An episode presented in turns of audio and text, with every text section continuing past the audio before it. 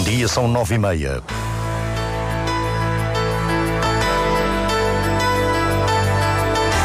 Antena 1 Madeira. Informação. A maior expedição ao Mar Profundo da Madeira junta 22 cientistas de vários países a partir de amanhã e até ao início de março. Presidente da República aguarda pelo fim das audições dos partidos na Madeira para se pronunciar sobre a possibilidade de haver ou não eleições regionais antecipadas. O dia vai ser de chuva intensa, vento e agitação marítima fortes em toda a Madeira e Porto Santo. Diário Regional na Antena Madeira, assistência técnica de Miguel França. A edição é de Celina Faria.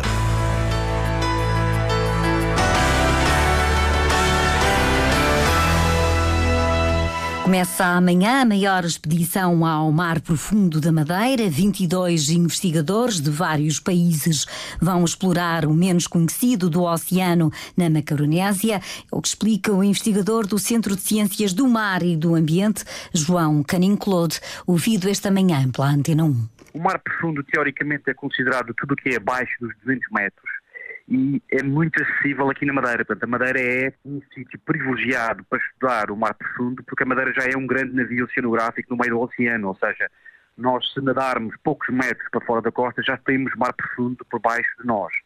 Uh, só para ter uma ideia, nos últimos uh, 50 anos houve apenas cinco campanhas deste género. Vamos ter cerca, de 22 cientistas a bordo, dois dos quais são da nossa equipa do Mar e Madeira da Arditi, de cinco países diferentes, durante três semanas.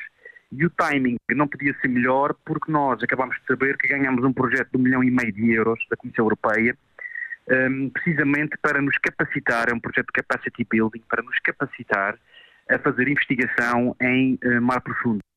Os trabalhos são coordenados na região pelo investigador João Canin-Claude.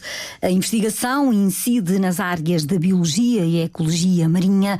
João Canin-Claude descreve os equipamentos que vão ser utilizados no mar profundo. Vamos explorar, vamos utilizar equipamentos que nos permitem ir a essas profundidades, nomeadamente o ROV, por exemplo, que é capaz de ir aos 3 mil metros de profundidade.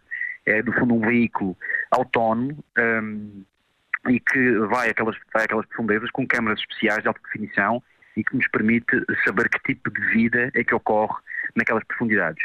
Vamos também utilizar equipamentos com, com câmaras especiais e, com, e que, eh, capazes de recolher amostras de água também para, para perceber que tipo de comunidade e que, e que temperaturas e que outros parâmetros uh, são, ocorrem àquelas, àquelas profundidades. Se o tempo o permitir, as áreas que vamos explorar será mais a costa sul da Ilha da Madeira, desde o Caniçal à Ponta de Pargo e se, o tempo permitir também iremos uh, à Costa Norte.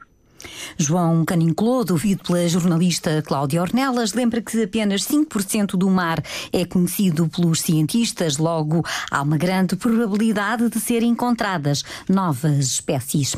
O Presidente da República, por agora, não se pronuncia sobre a possibilidade de poder haver ou não eleições regionais antecipadas na Madeira. Marcelo Rebelo de Sousa lembra que qualquer decisão só pode ser tomada depois do representante da República para a Madeira ouvir todos os partidos e as audições só terminam amanhã. Eu só tenho que pensar sobre uma coisa que é o único poder que eu tenho, é se, quando tiver o poder de dissolução, se entende que se deve dissolver ou não. Mas isso só posso tomar a decisão quando tiver o poder. Se houver um governo que tenha, entretanto, sido aprovado uh, para substituir o atual uh, presidente do governo regional missionário, que tenha sido aprovado na região autónoma, o senhor deixará que ele funcione ou uh, admite acionar na mesma essa bomba atómica na região? Pois eu só vou ponderar sobre aquilo que chama bomba atómica daqui por uns tempos. E por outro lado, o Sr. Representante da República ainda está a ouvir os partidos. Acho que é de bom senso esperarmos para ele ouvir o que tem a ouvir e eu pensar o que tenho a pensar, serenamente. E, portanto, depois verá exatamente qual é a solução adequada.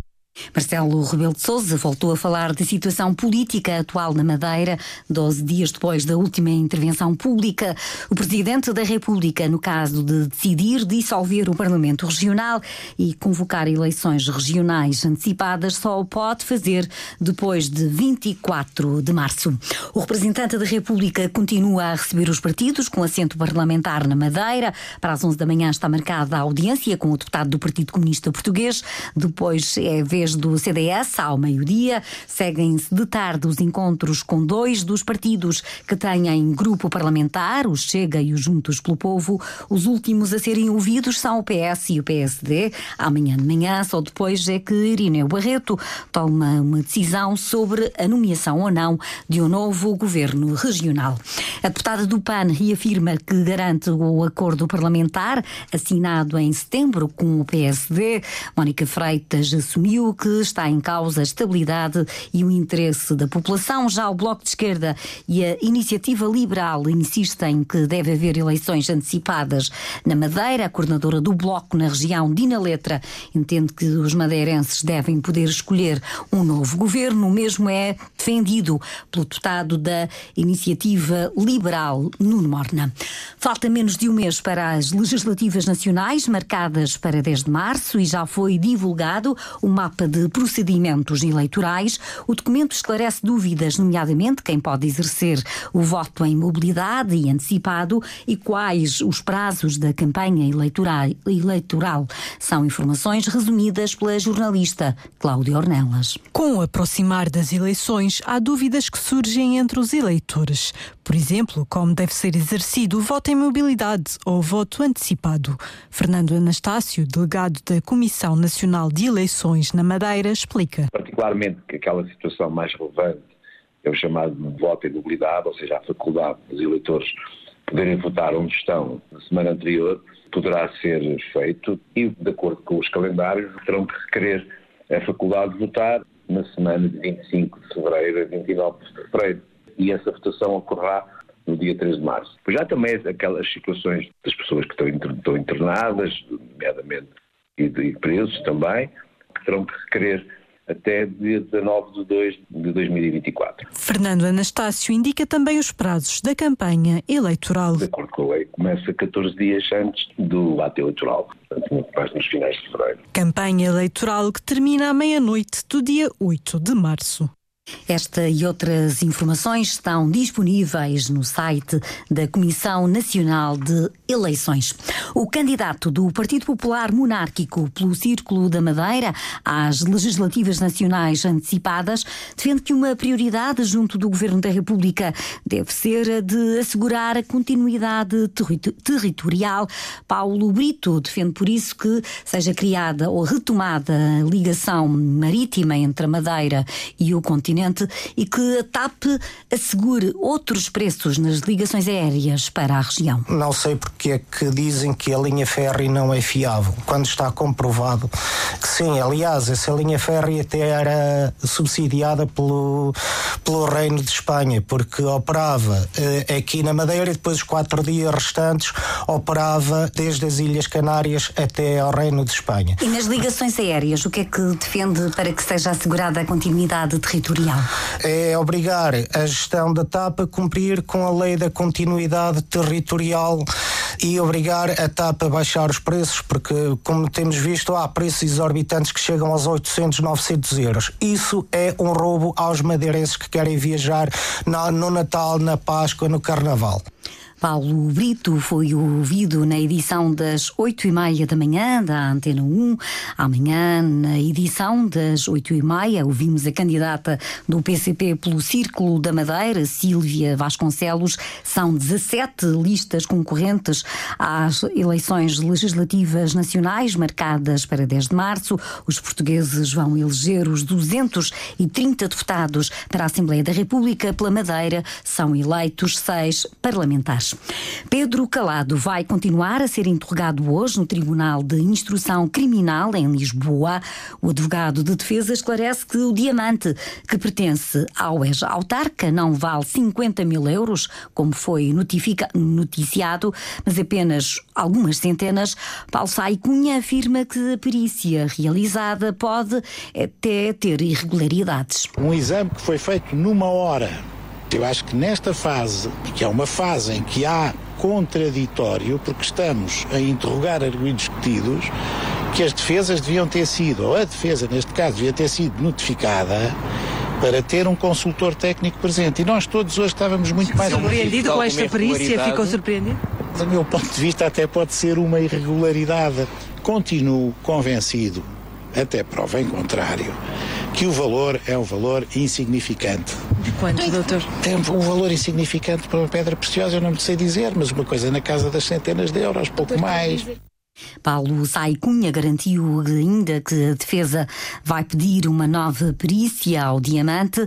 O advogado de Pedro Calado espera que o interrogatório ao antigo autarca termine durante o dia de hoje. Só depois devem ser conhecidas as medidas de coação que vão ser aplicadas aos três arguídos.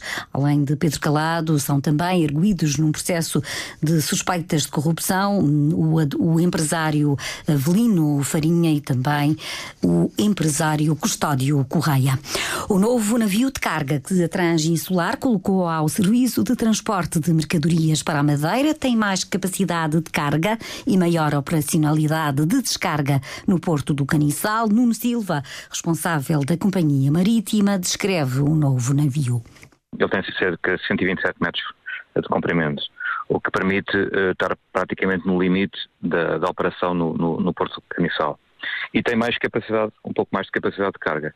Uma das grandes diferenças em relação ao, ao navio que nós tínhamos antigo era tem duas gruas de navio, o que um, permite-nos mitigar o risco de termos alguns problemas da operação de carga e descarga com as gruas de terra e, e, continuar a otimizar a nossa, a nossa escala. E com isso garantir a regularidade semanal este navio tem o nome Ilha da Madeira e representa um investimento próprio da companhia Transinsular. Foi criada em 1984 para o transporte de mercadorias para a Madeira e para os Açores e tem já uma frota de seis eh, navios.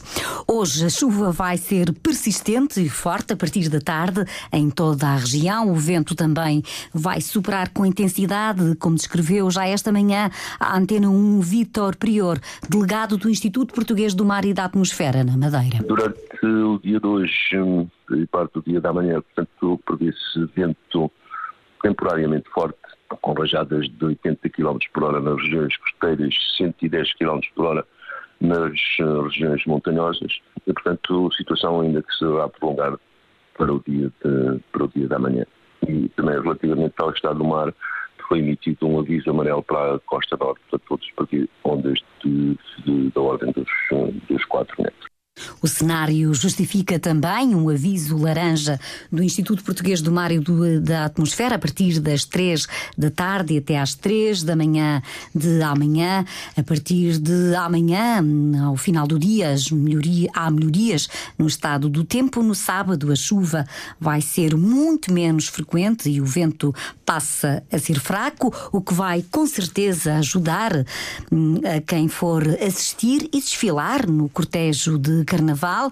Continuamos a conhecer os projetos das trupes que vão desfilar no sábado à noite nas ruas do Funchal. Sal da Vida é o tema da Associação Cultural Império da Ilha. 150 participantes representam a história do sal, como descreve Elvio Souza, um dos dois autores. Nós vamos explorar historicamente a importância do sal e vamos levar tudo o que foi mais importante pelo sal em diferentes aulas, desde o sal no batismo, que é a nossa abertura, as estátuas de sal, que é a nossa comissão de frente, a rainha da bateria, o sal marinho, as passistas, o sal mais moderno, o sal rosa, o sal uh, vermelho, o sal negro, a flor de sal. A bateria são os soldados romanos, no grupo destacam-se os tons rosa, vermelho e negro. O desfile de carnaval nas ruas do Funchal está marcado para depois de amanhã, às 8 da noite.